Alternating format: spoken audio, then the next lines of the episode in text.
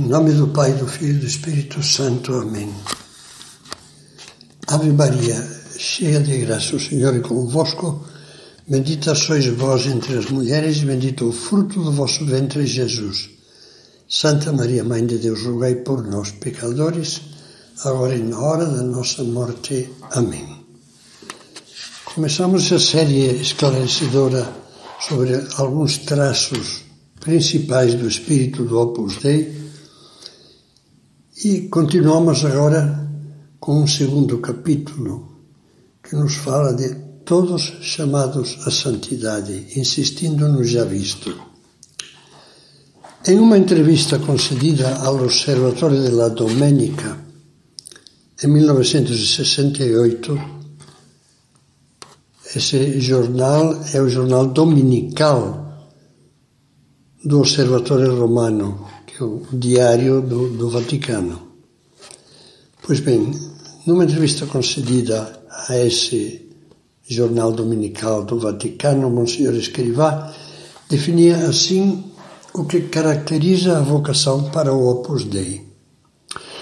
Vou dizê-lo em poucas palavras: é procurar chegar à santidade no meio do mundo, no meio da rua quem recebe de Deus a vocação específica para o Opus Dei sabe e vive que deve alcançar a santidade em seu próprio estado de vida, no exercício do seu trabalho manual ou intelectual.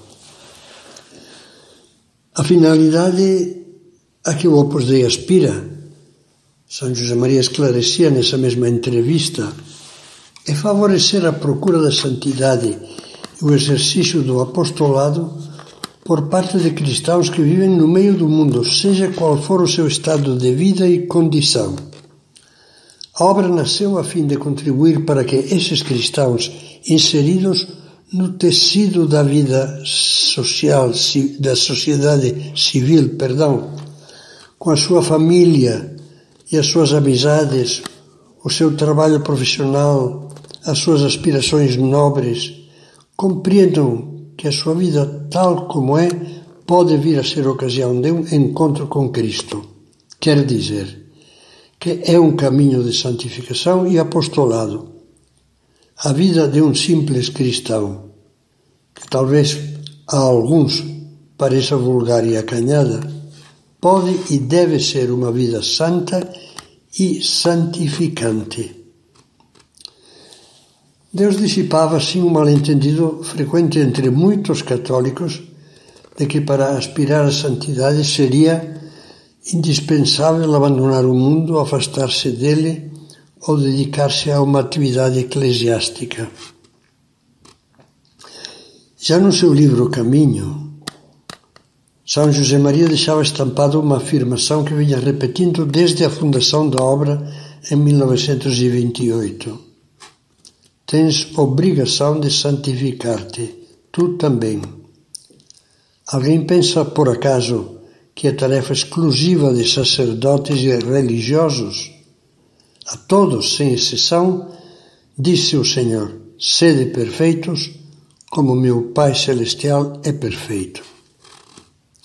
Anos depois, a Igreja, no capítulo 6 da Constituição Lumen Gentium do Concílio Vaticano II, consagrou e pôs em destaque essa doutrina de entranha evangélica, proclamando a vocação universal à santidade de todos os batizados.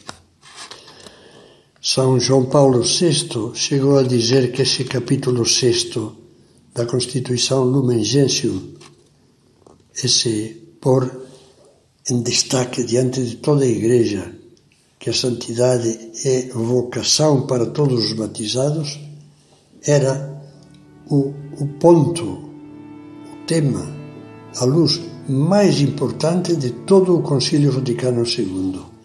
Assim afirmava Paulo VI.